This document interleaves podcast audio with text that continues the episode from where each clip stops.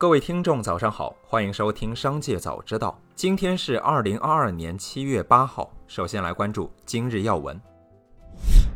七月七号午间，搜号中国在港交所公告，公司知悉首席财务官倪奎阳因涉嫌公司股票内幕交易，正在接受调查。公司董事及其他高管均不知悉有关涉嫌内幕交易的情况，亦没有被调查。由于上述调查在调查完成前，倪女士已经无法履行公司首席财务官的职责，公司已将她的职责临时移交给公司财务总监。董事认为，有关调查对集团的业务运作并无重大的不利影响。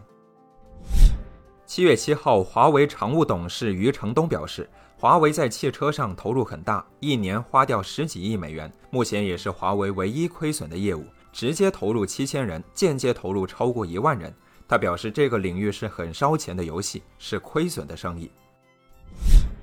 再来关注企业动态。七月六号晚间，当当网借华为与陈春花事件喊话字节跳动创始人张一鸣。当当网称，发现盗版书店在头条和抖音非常活跃，并称头条追逐流量的导向成了盗版书商的魔指。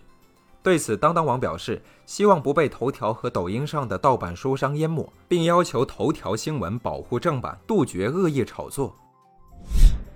近日，众多网友吐槽钟薛高混迹在低价雪糕冰柜里做雪糕刺客，让不明所以的消费者在不知情的情况下买了高价雪糕。对此，钟薛高回应称，目前正积极配合上海市市场监督管理局的相关工作。钟薛高表示，公司已经在推动线下渠道单独冰柜的陈列，以便于消费者做区分。新东方创始人俞敏洪在直播中回忆新东方内斗时期，称很长一段时间董事会都不让我参加，后来他们觉得做董事长、做总裁不是人干的事儿，就叫他回来管公司了。高和汽车官方发布声明，回应汽车产品配置描述问题。高和汽车解释称，所涉相关配置描述反映了与合作伙伴的合作模式，也是基于汽车产品说明的通行做法，因此给部分用户造成了对产品理解的偏差。高和汽车在声明中深表歉意。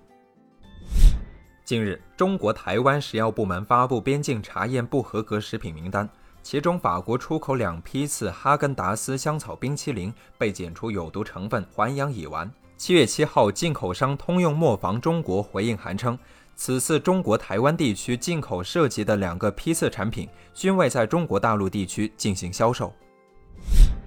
七月七号，俄版星巴克将改名重开。此前报道，美国星巴克公司于五月宣布退出俄罗斯市场，其品牌在俄罗斯市场上将不再保留。为此，美国星巴克公司已为俄罗斯业务找到了新买家——俄罗斯餐饮公司平斯基的创始人安东平斯基。报道称，这笔交易预计在七月二十号之前完成，包括转让所有星巴克咖啡店面的租赁权。俄版星巴克也将重新命名。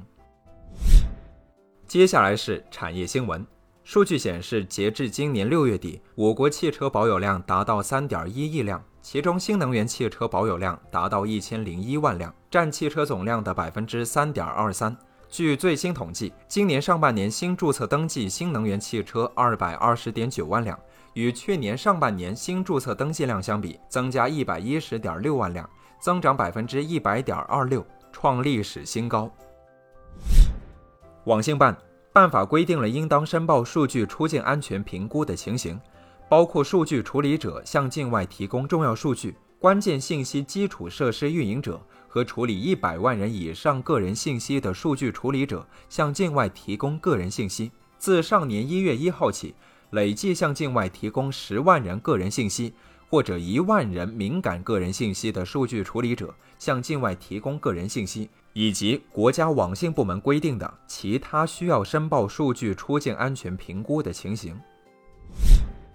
商务部等十七部门发布关于搞活汽车流通、扩大汽车消费若干措施的通知。通知提出，取消对开展二手车经商的不合理限制，明确登记注册住所和经营场所在二手车交易市场以外的企业可以开展二手车销售业务。对从事新车销售和二手车销售的企业，经营范围统一登记为汽车销售，按有关规定做好备案。备案企业应如实填报经营内容等信息。商务部门要及时将备案企业信息推送至公安机关、税务部门。